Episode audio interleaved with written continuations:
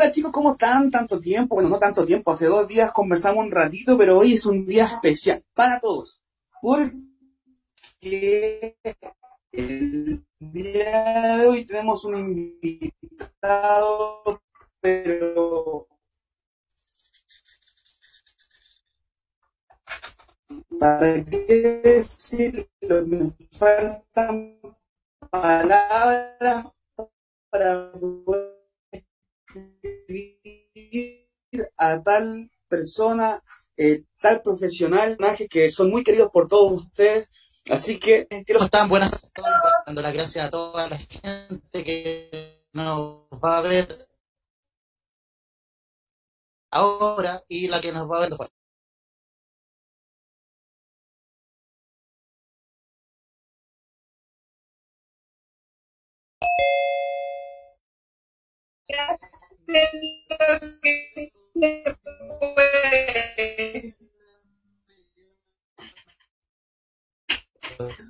Hoy rato de conversación con este gran invitado.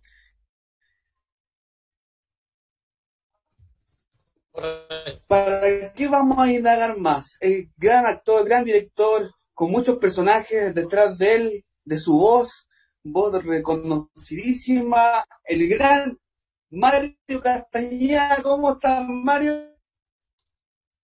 Muy bien, gracias. Buenos días. Muy contento de estar aquí con ustedes. Eh, acá en casa, obviamente, como todo el mundo, o como mucha gente, vaya, eh, siguiendo las indicaciones o algo aquí en el, tema eh, mundial que, que nos compete a todos, tu familia está bien, ¿cómo han llevado el tema de la cuarentena, del virus, de los contagios? Sí, todos bien, afortunadamente.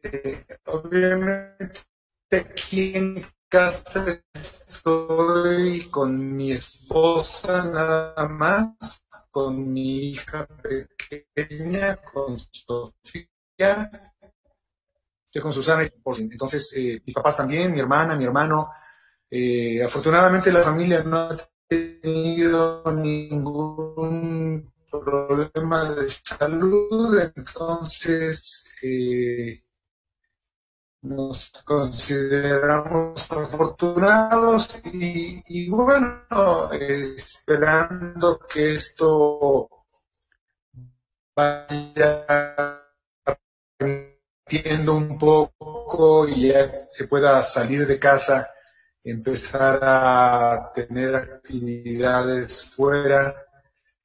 Por lo pronto, que se hace todo eh, solución y además creo que es algo que ya no se va a ir. Creo que lo estamos implementando ahora, descubriendo y conociendo todo, todos los programas y apps que hay para, para hacerlo.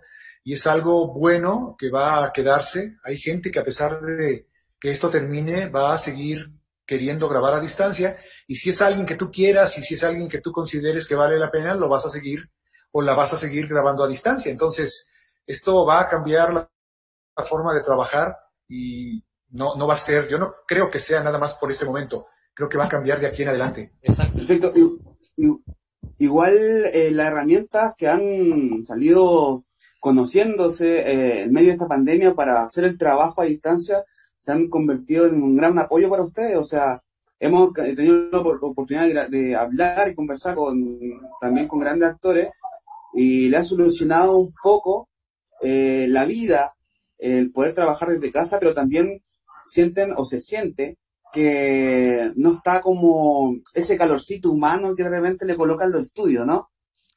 Pues es que sí, depende de cada quien. Sabes que cuando yo entré a este negocio, al doblaje, hace 37 años, había gente que tenía 30 años en el negocio y el negocio realmente no había cambiado gran cosa en 30 años. Los equipos de, trabajo, las grabadoras, los micrófonos, eh, los proyectores sincrónicos eran los mismos. Y en estos 37 años y desde hace muchos años empezó un cambio tecnológico muy grande, muy importante. Primero pasamos de material de 16 milímetros, película de 16 milímetros, a videotape, y luego eh, los sistemas de grabación pasaron al al DAT y luego al High 8 y luego eh, a la computadora y ahora audio y video está en la computadora. Entonces, bueno, el, el, salto tecnológico ha sido impresionante y mucha gente no lo aceptó. A mucha gente pasar de, de, la película de 16 milímetros al video no le gustó. ¿Por qué? Porque cuando grabábamos con 16 milímetros, los pedazos de película eran pequeños, no podían ser kilométricos, porque no, no podías tener un, un lugar donde montar un, un loop de película que durara 20 metros. Entonces, tenía que tener cierta medida para que pudiera eh, mantener la tensión y no romperse, no desproquetarse, etcétera. Entonces, eh, realmente grabábamos poco, poco, poco, cada toma era pequeña. Y de pronto el video te dio la oportunidad de que si tú eras una persona hábil para grabar doblaje y podías ensayar cinco hojas y grabar cinco hojas de corrido, lo podías hacer porque el video está pegado, o sea, no, no hay problema. Cada que tú picas el botón, regresa al principio o puedes editar donde quieras. Y mucha gente decía, no, no, no, no, a mí no me gusta eso, yo, a mí no me gusta eh, ensayar tanto y grabar tanto, yo quiero, y, y, hubo gente que dijo, ¿saben qué? Yo, yo no soporto esto, yo no quiero esto, y se fue. Y seguramente va a haber gente que diga, perdónenme, a mí si no siento el calorcito de los demás compañeros y el estudio, yo no puedo y, y yo soy completamente eh, reflejante de eso. Yo, yo soy de las personas que soy feliz con mi iPad en vez de un libro. En mi iPad traigo 50 libros. Viaja conmigo en el avión sin ningún problema. Salto de un libro a otro. No necesito las hojas. No necesito leer el papel, que es lo que dicen muchos lectores, ¿no? Yo soy feliz con mi iPad y, y ya. Entonces, para mí, este sistema o estar en el estudio o antes que grabábamos juntos y ahora que grabamos separados, para mí es exactamente lo mismo. No me provoca ninguna diferencia. hablamos del, del, salto generacional a través de la historia del doblaje, pero tú eres una persona que se ha estado actualizando constantemente con, con lo, lo moderno. O sea, yo creo que de los actores de doblaje, tú eres ya casi coronado el rey del TikTok. ¿Qué te ah, motivó a hacer TikTok? Bueno, eso, ha sido algo, eso ha sido algo que, que, sucedió por casualidad. Sabes que yo no, no me llamaba la atención. Yo he llegado tarde a, a, todas las expresiones tecnológicas, quiero que sepas. Llegué tarde a la computadora, llegué tarde a internet, llegué tarde a todo, llegué tarde a comprarme un micrófono para tenerlo en casa, etcétera, etcétera.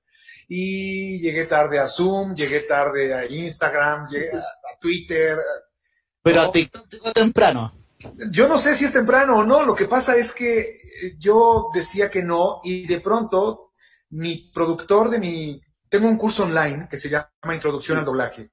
Es un curso que tú compras, lo tienes en tu teléfono o en tu computadora, lo puedes ver a tu ritmo, cuando quieras, cuando puedas.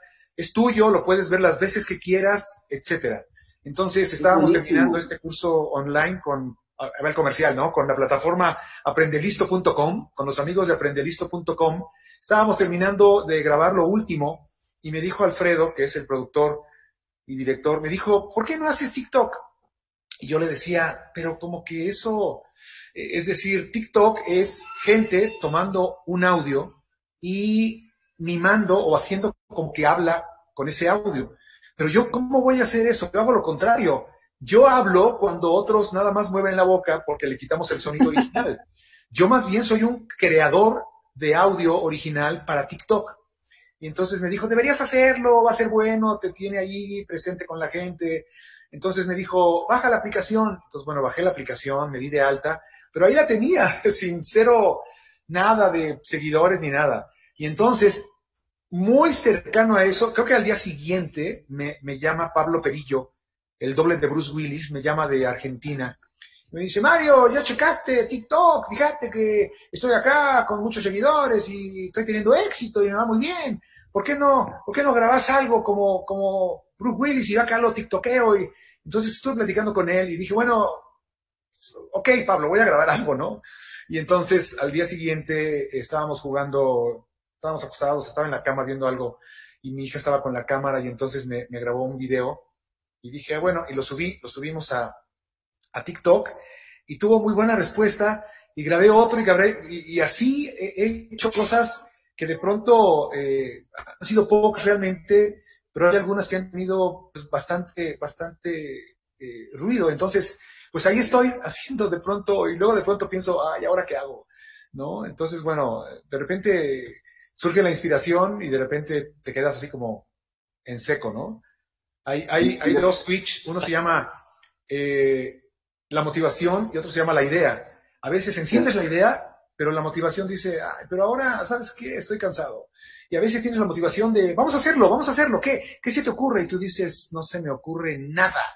Entonces, fíjate entre estas dos eh, situaciones, ¿no? Entonces, bueno, a ver si al rato hago algo. Oye, pero no solamente estás tú, sino que has involucrado a tu familia casi completa de repente en, en, los audios. O sea, se escucha, eh, no sé, que, que baila o de repente te desarmando una bomba de globo y ha sido como un éxito en TikTok últimamente. Pues sí, gracias. La verdad, yo me divierto mucho y, espero que a la gente le guste. Sé que hay cosas que de pronto no han, no han eh, resultado igual y vas conociendo cómo piensa la gente, cómo siente la gente. Eh, por ahí también de pronto subí algo que tenía que ver con, con una eh, canción de Disney y lo, le, retiraron el audio y lo retiré. Porque sí, obviamente eh, se entiende que no es cualquier cosa que tú quieras hacer. Básicamente, solo los audios que tiene TikTok dentro son los que puedes utilizar o tú puedes crear un audio siempre que no te haya incluido una canción, por ejemplo, de, de algo que tiene copyright. Entonces, bueno, vas aprendiendo de todo. Oye, antes de entrar a lo que es más que nada las preguntas. ¿Problemas con ese, con esta canción ¿Y si hacemos un gogueta? ¿Con eso fue el problema? otra vez? ¿Problemas con qué? Si el problema con lo de Disney eh, fue con ese TikTok de ¿y si hacemos un gogueta?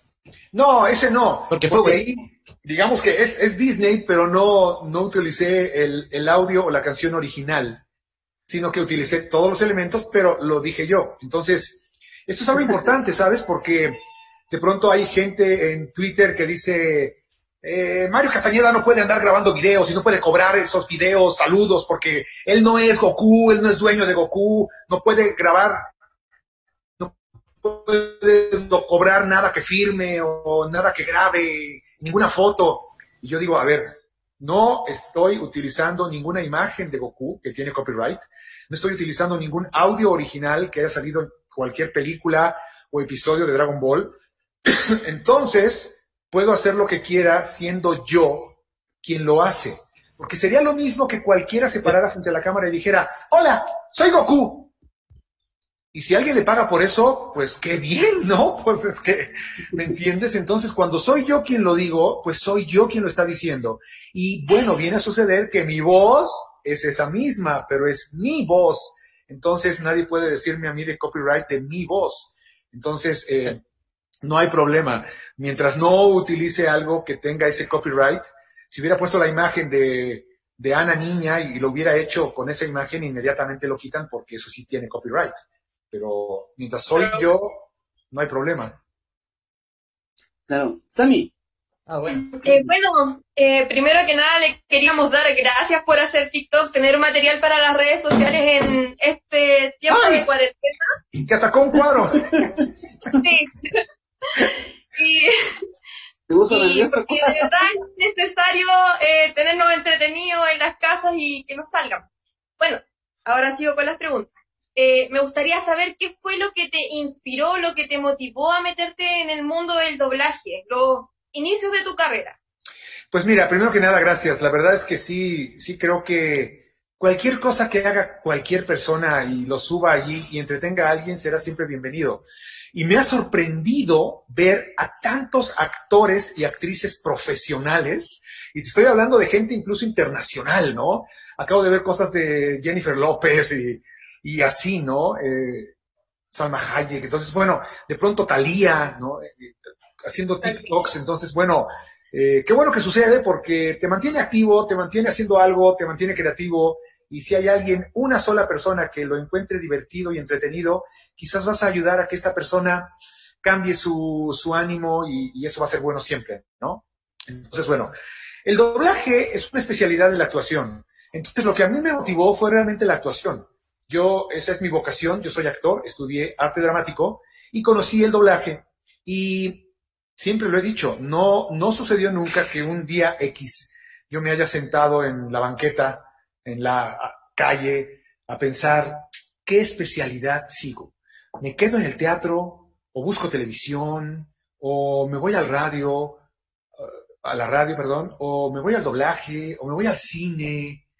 Sino que yo empecé a trabajar y me fui a reportar a, doblaje y de pronto sucedió que el doblaje me empezó a dar trabajo y trabajo y trabajo y trabajo. Y yo funcioné y funcioné y funcioné bien y fui creciendo en doblaje. Entonces, pues de pronto el doblaje me abarcó completamente y yo me sentía como pez en el agua en el doblaje.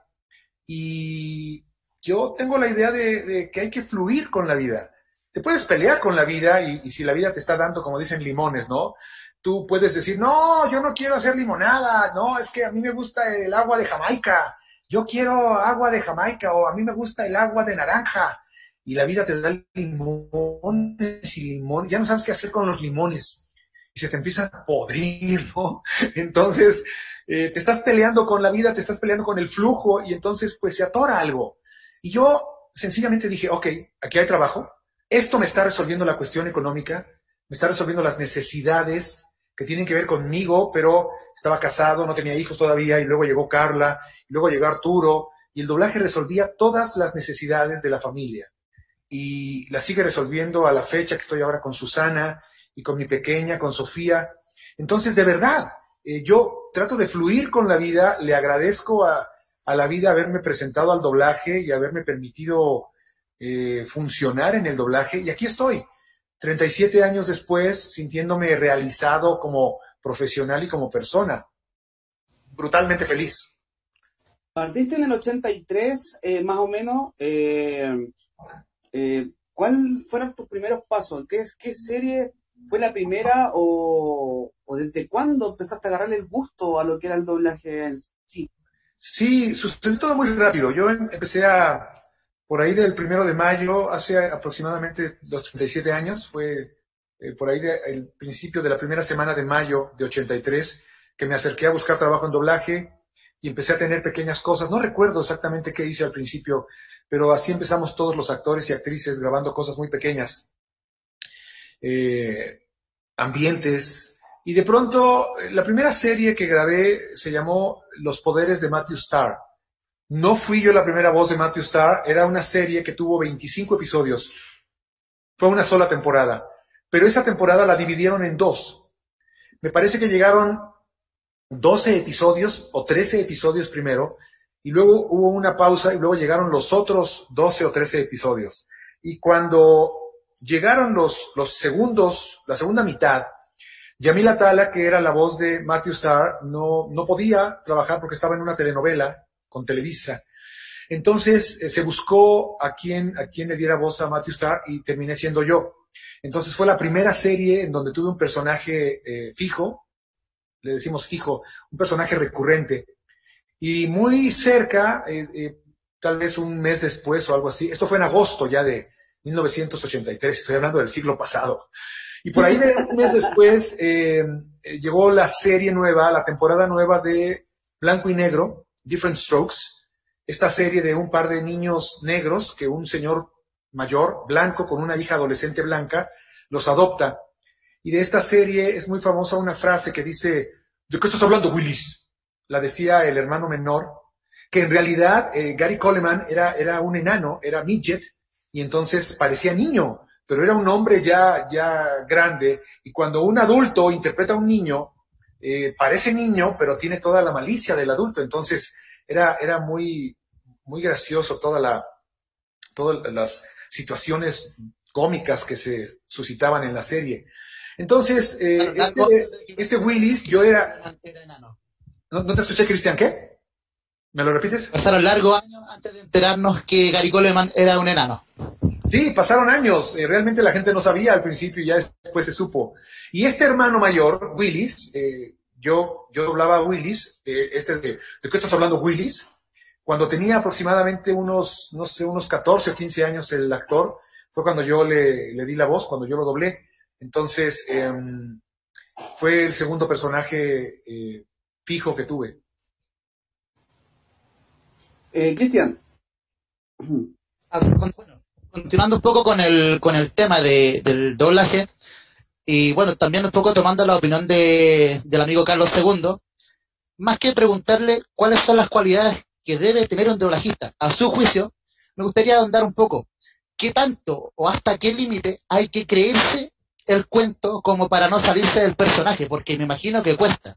Yo en la, en la Comic Con del año pasado le pregunté acerca de la diferencia entre hacer a Goku y Bruce Willis. Me imagino que por ahí va el, tono o el matiz que hay que darle a la protagonización. Sí, bueno, las cualidades que hay que tener, eh, creo que tiene que ser tu vocación. Es decir, tienes que tener la vocación de entretener, la vocación de, la actuación. Eh, y esto te da eh, ciertos, ciertas habilidades, ciertos elementos naturales que vienen con esta vocación.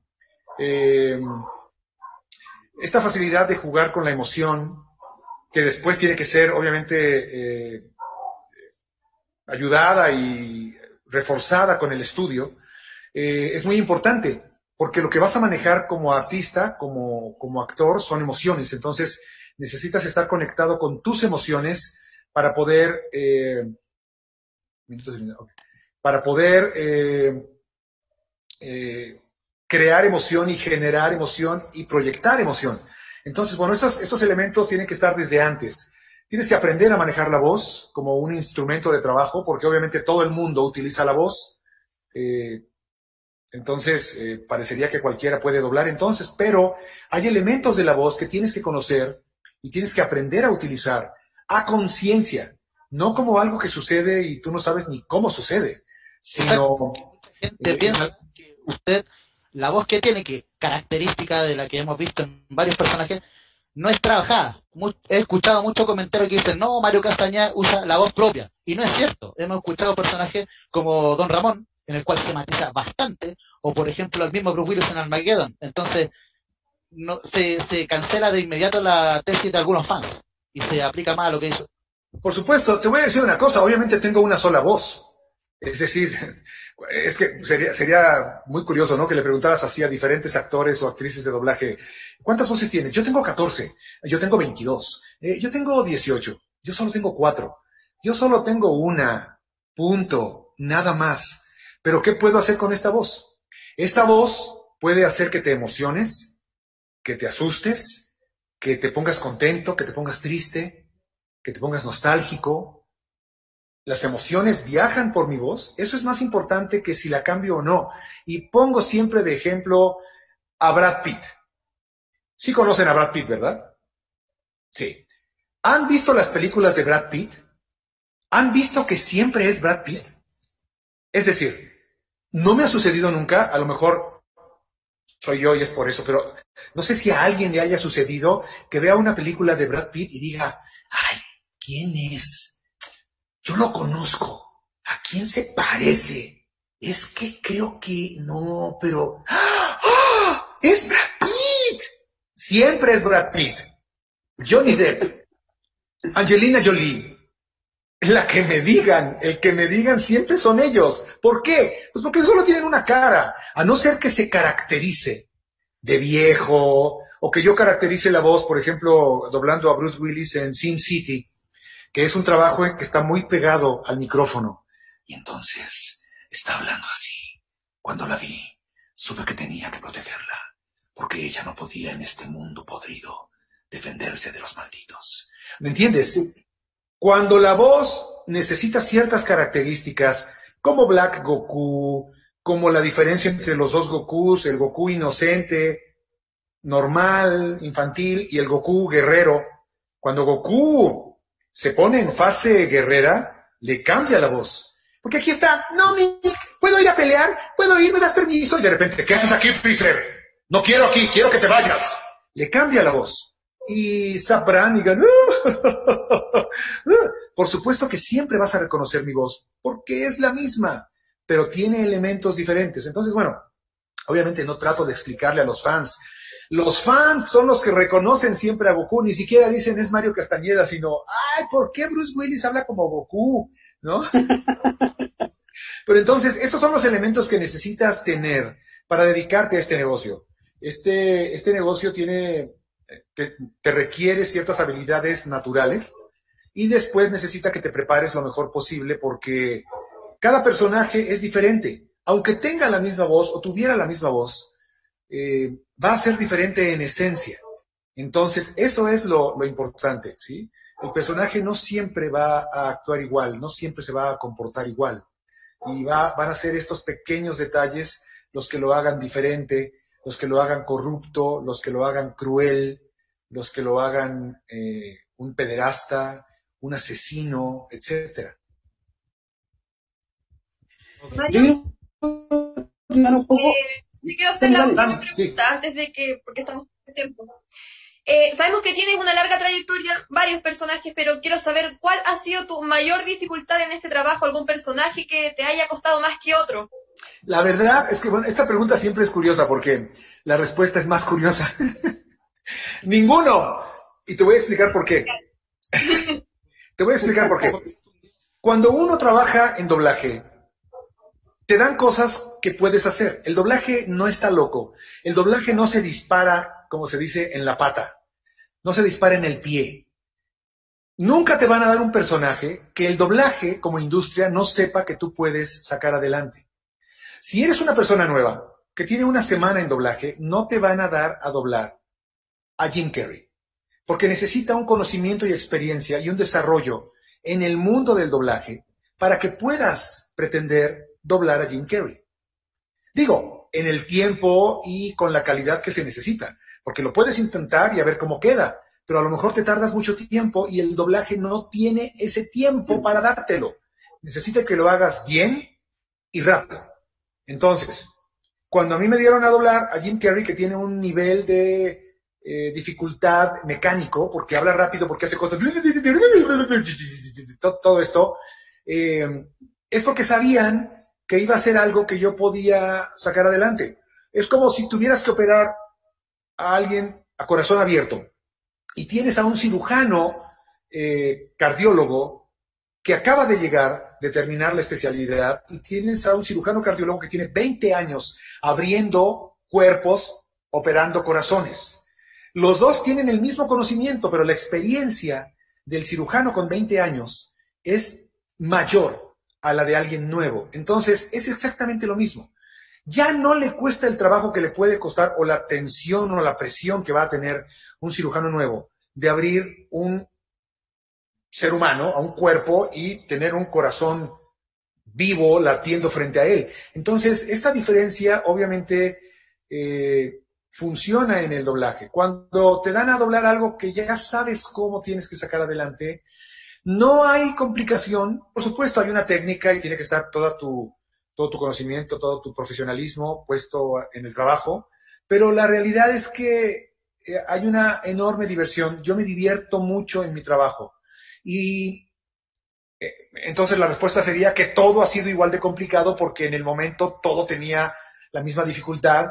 Cuando eres nuevo, un look, una frase tiene una enorme dificultad. Y cuando, cuando tienes 37 años en el doblaje y tienes que grabar un documental, tiene la misma dificultad. Te cuento algo, los documentales no se ensayan. Los documentales te ponen el script enfrente, te pides, puedo escucharlo y escuchas cómo, cómo suena el, original. Well, friends, we have to see this. We are in the wild. We are here in Africa, a country that is full of animals. Ok, okay ya escuché, ya lo escuché. Graba. Muy bien amigos, el día de hoy tenemos este documental. Estamos en África, un continente lleno de animales. Y te vas en el tono, empiezas a leer y a leer y a leer y a leer y pasas la hoja, a leer y a leer y a leer y pasas la hoja, pasas la hoja, pasas la hoja y lees 30 hojas, una tras otra, sin ningún problema y terminas en tiempo real. ¿Se entiende? Es así, así llega a ser este negocio. Es igual, pero siempre diferente. Gracias. Oye, antes de seguir con las preguntas, quiero saludar a toda la gente que nos está mirando. Quiero saludar a Carolina Catalán, que te manda saludos. Ah, eh, ¿cómo estás? Te escuchaste en Animal Planet, dice. Eh, Ignacio Catalino eh, también manda saludos. Eh, Sheila Patricia dice Rose. Eh, David Enrique Figueroa dice Goku. Están todas saludándote. Carlos Pinto. Yaref eh, Villaseñor, hay muchos saludos. Eduardo Arias pregunta, dice, hola don Mario, saludos desde Jalisco. ¿Qué opina de los youtubers y actores que hagan doblaje? O sea, más que nada que se ocupe harto eh, Star Talent para usar en las películas? Bueno, los Star Talent son decisión del cliente, son decisión del dueño de la película. Si el dueño de la película decide que le parece bien y quiere que un, un Star Talent, que puede ser, puede ser un actor o una actriz que, tenga toda la experiencia como actor o actriz, pero que no conozca de doblaje. Es decir, no conoce la técnica de doblaje, pero sabe de actuación. Entonces, pues si lo que queremos son actores en doblaje, ¿por qué le ibas a decir que no a un actor como Eugenio Derbez, eh, Dana Paola, eh, el que me digas, ¿no? Entonces, bueno, por un lado está este, este mundo. Por otro lado están los youtubers, eh, que puede ser que nunca hayan estudiado actuación, pero tienen cierto conocimiento de lo que es pararse frente a una cámara, de lo que es hablar, improvisar, etcétera. Entonces, ha habido un entrenamiento eh, frente a esto. Y no son actores, obviamente, ni actrices, pero bueno, luego vienen bloggers e influencers, y, y, ahí sí quizás sea un mundo más despegado de lo que sería el doblaje. Pero a fin de cuentas, la decisión de incluirlos no es de ellos. De pronto la gente, me imagino que la gente se imagina que ellos llegan y dicen, a ver, en esta compañía de doblaje, ¿qué están haciendo? No, pues tenemos esa película de, de, de, Warner Brothers. A ver, dénmela. La voy a grabar. Oye, pero es que, fíjense, lo voy a hacer. Grave. No sé si así se imaginan que sucede, pero no. La realidad fue que Warner Brothers les habló personalmente y les pidió, por favor, que grabaran en su película. Y le dijeron, te voy a cobrar una millonada. Sí, sí, sí, te la pago. Por favor, quiero que seas tú. Ok, lo voy a hacer. Entonces, bueno, me lo imagino, ¿no? Ya saben, es pura imaginación. ¿Qué va a hacer el doblaje cuando sucede esto? ¿Qué le va a decir al cliente? Ah, ¿quieres a ese youtuber o a ese influencer en tu película? Pues a ver quién te lo graba, ¿eh? Porque yo no. ¿Por qué? Porque yo soy el doblaje y yo elijo a mi gente y a mis actores y no dirijo a youtubers ni, ni dirijo a Star tal. Claro que no. El doblaje le dice al cliente, sí, señor. Lo que usted ordene, señor. ¿Qué hay que hacer? ¿El señor sabe de actuación? No, hay que enseñarle. A ver, que venga, por favor. Vamos a ir poco a poco, vamos a ir grabando a tu ritmo. Quiero que entiendas las ideas, que las leas, le damos una vuelta. ¿Qué te parece? Lo grabamos una vez, ¿te gustó? ¿No te gustó? ¿Quieres otra toma? Ok, perfecto. ¿Me entiendes? El doblaje es una industria. Tiene un, un estándar de calidad ya dado no puede arriesgar ese estándar de calidad porque no quiso hacerlo. Tiene que rodear al youtuber, star talent, influencer, blogger o lo que sea con todos los elementos que tiene a su disposición para lograr la mejor grabación posible para el cliente y para la gente. No tiene que desmerecer la película porque alguien no sabía ni siquiera leer bien. No importa, lo vamos a corregir, lo vamos a cuidar, lo vamos a cambiar, le vamos a buscar palabras que pueda decir, Vamos a hacer lo que tengamos que hacer para que la calidad de la película sea óptima, lo mejor posible. Punto. Yo como gente de doblaje nunca cuestionaría al cliente. Si el cliente invirtió 200 millones en su película y quiere traer a quien el cliente quiera traer, para mí está perfecto. Bienvenido el que el cliente quiera y ya. No me peleo con youtubers, ni con actores que no tienen experiencia en doblaje, ni con actrices, ni influencers, ni bloggers, ni el señor de la esquina que vende cacahuates. A quien quieran traer, para mí está bien. Yo estoy para servirle al doblaje, no para servirme del doblaje para que me dé fama. Yo estoy para trabajar para el doblaje. Perfecto. Eh, Mario, no sé si tú recuerdas algo de la visita del año pasado acá a Chile, en, el marco de la Comic Con. Eh, el día, el último día que estuvimos juntos, apareció el Chen Long gigante, ¿lo recuerdas? Sí, ahí. Bueno, acá mi amigo Cristian Peña es uno de los autores de ese Chenglong, pues no te había comentado antes de la inicial. Y Rorro Géminis también es parte de la comunidad, dice saludos chicos de... Ah, quiero decir, le puedes mandar un saludo a los chicos de Capsule Corp Z Cosplay Chile, que son los chicos del Chenglong. Saludos chicos de Capsule Corp Z Chile, ¿así es? Capsule Corp Z Chile, saludos, les mando un Kamehameha. Eh, también, oye, hay mucha gente que te manda saludos desde eh, Argentina. Eh, dice Bastián Gabriel, ¿qué podemos decir de los caballeros zodiaco de Netflix? Bueno, eh, fue algo nuevo de Netflix. Eh, de pronto parece que Netflix eh, parece creer que inventa un mundo nuevo. Y lo hace en, muchos aspectos, con series maravillosas. Obviamente yo tengo Netflix, yo consumo Netflix todos los días. Pero hay cosas que son cosas y hay cosas que ni qué. Entonces, Netflix, no me digas que no sabes que desde hace 30 años acá en Latinoamérica conocemos a los Caballeros del Zodíaco. Los conocemos con ciertas voces y los conocimos con cierta animación. Entonces, bueno, ¿no crees que sería algo inteligente apoyarte en la gente que sabe de esto? ¿No?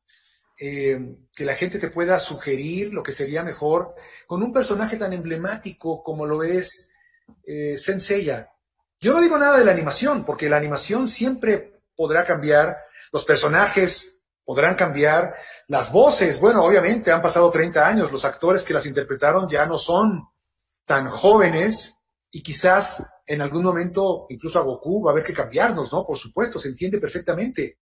Pero no sería ideal trabajar desde la, la serie para buscar a la mejor voz en vez de traer a alguien porque te funcionó en otra serie, pero que no tiene experiencia en doblaje y que los fans van a criticar tanto, es que de verdad de pronto parece que no hubo ninguna idea de esto y pensaron, ah, es una serie X.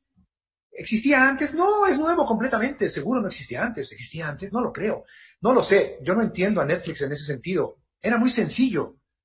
¿Esto se conoce desde antes? Sí, ¿desde cuándo? En México y Latinoamérica hace 30 años. Ah, ok.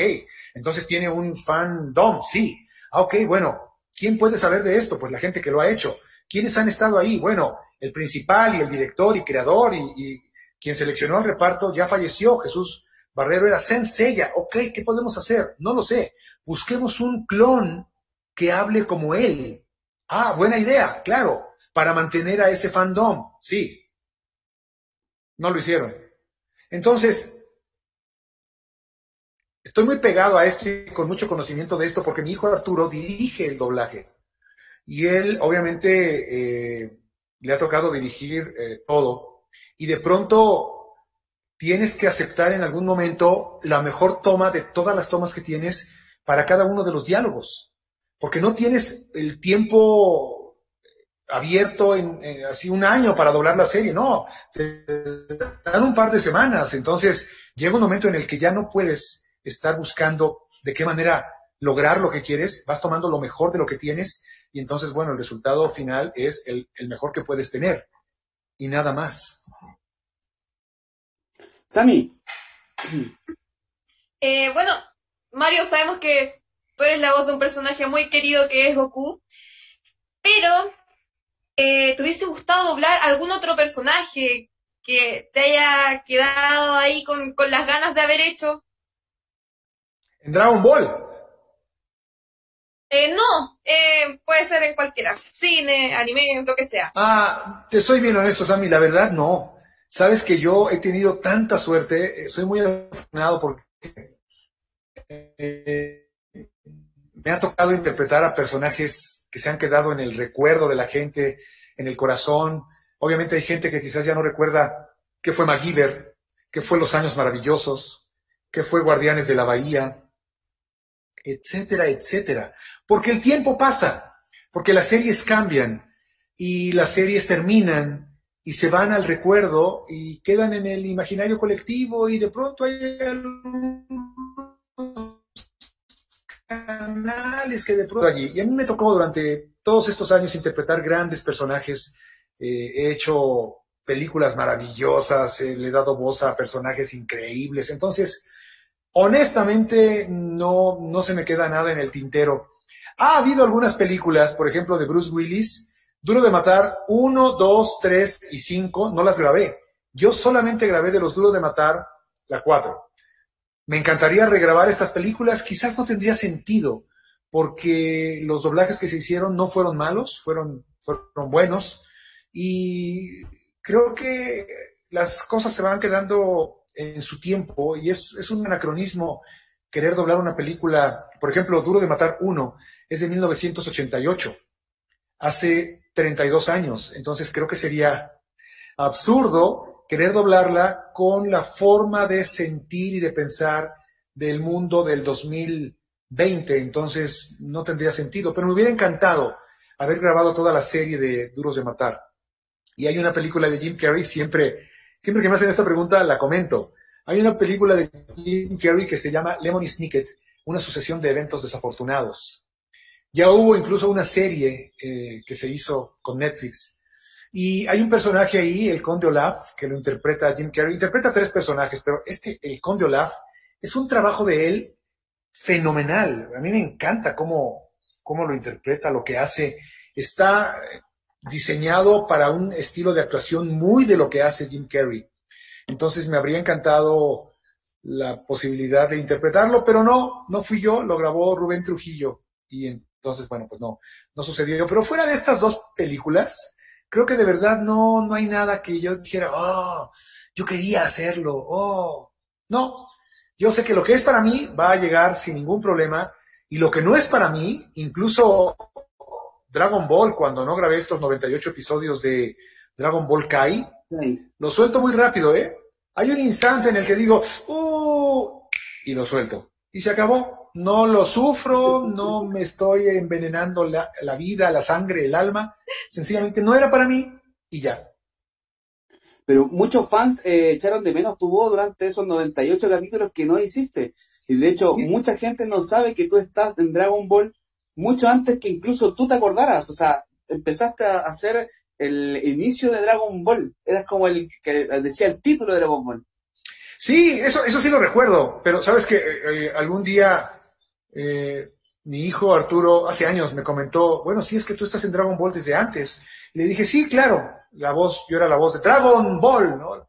Soy la primera voz que sonó en Dragon Ball hace años. No, me dijo, antes de, que lo hiciera Goku, sí, por eso, no, me dijo, grabaste tres personajes pequeños antes de que apareciera Goku adulto.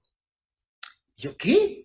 Sí, no, ni, atención puse, ni, no, los recuerdo, no los tengo en, el, en la memoria, ¿no? No fueron, no tuvieron trascendencia, ¿no? Sí, hiciste a Pamput, hiciste a, al coronel Silver de la Patrulla Roja y grabaste al maestro Roshi cuando era joven. Ah, es cierto, ya que me lo dijo, dije, claro, sí, sí me acuerdo de los personajes, pero pues igual nunca me han llevado a ninguna convención por el coronel Silver.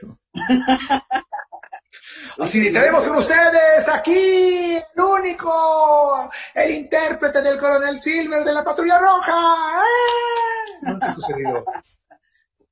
Oye, y de todo tu abanico de, de, personajes que has tenido, ¿cuál es para ti como los dos más regalones? ¿Los qué? Los más regalones, los más queridos. A los más queridos. Todos. No, no soy no, no, tengo, no tengo favorito. Creo que esto lo tiene la gente. Eh, pues porque la gente puede decir, a mí no me interesa nada más que lo cuando dobla Jim Carrey. A mí solo me gusta lo que hace con Bruce Willis. A mí no me gusta nada. A mí solo me interesa Dragon Ball. La gente puede hacerlo, pero yo no. Yo, yo trabajo igual. O sea, es decir, no, no, no hago diferente a Goku porque es Goku y entonces tengo que cuidarlo más. No, lo hago exactamente igual que todo lo que grabo. Para mí tiene la misma importancia. Lo que te estoy diciendo es que todo tiene la misma importancia. Para mí todo es igual. Para mí todo es mi favorito o mi regalón, como dijiste, ¿no?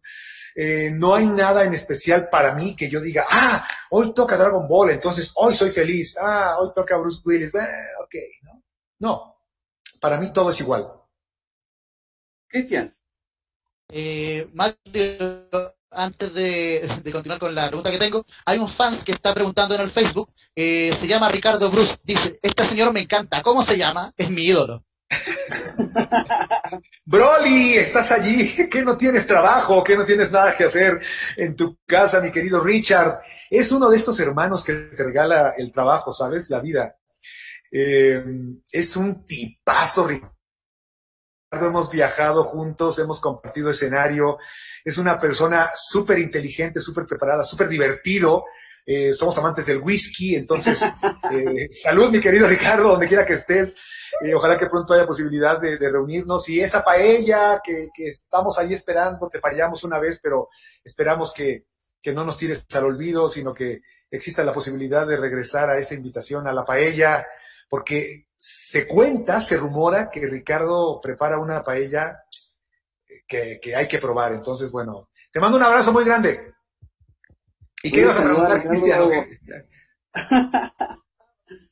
Nos quedamos con, con Ricardo. Eh, bueno, em, igual es un poco relacionado a lo que son la, la, cadena de amistades o de colegas de trabajo que, que tú tienes.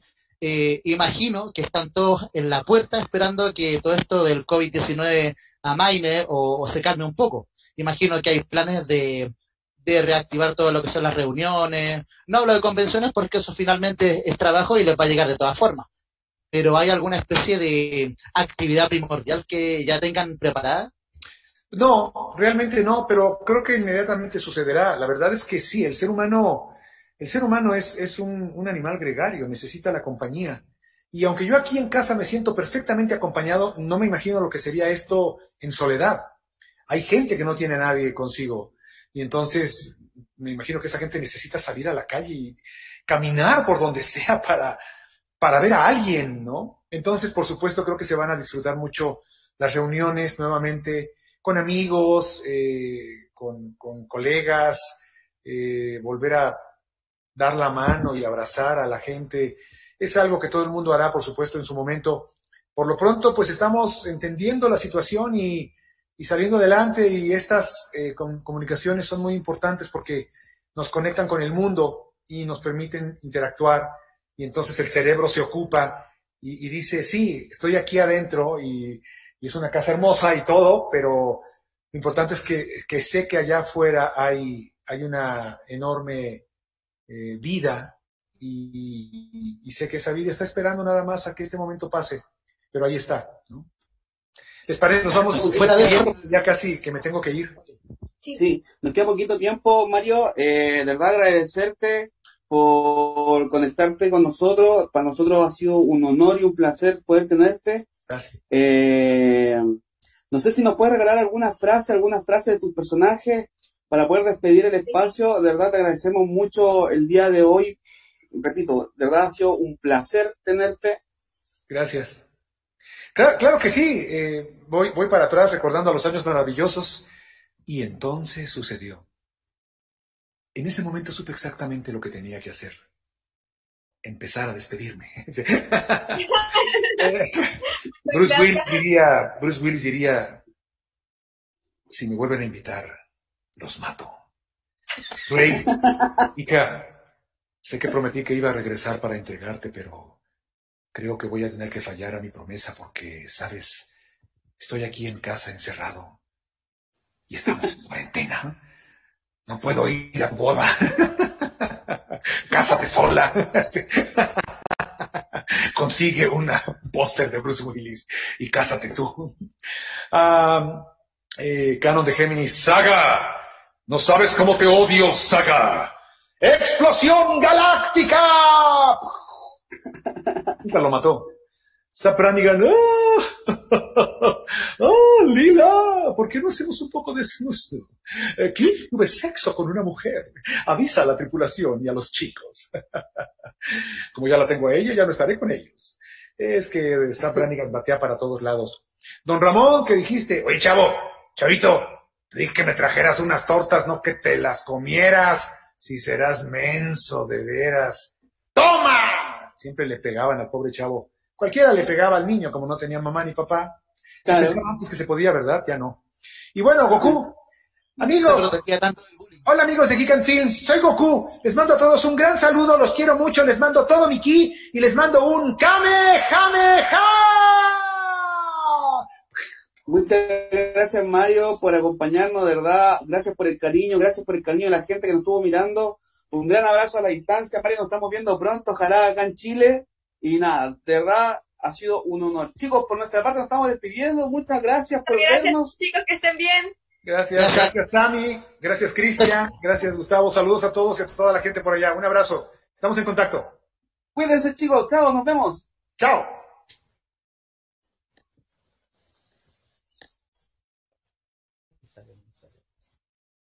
y se fue Mario. Sí, corresponde. Sí, estaba Muchas gracias.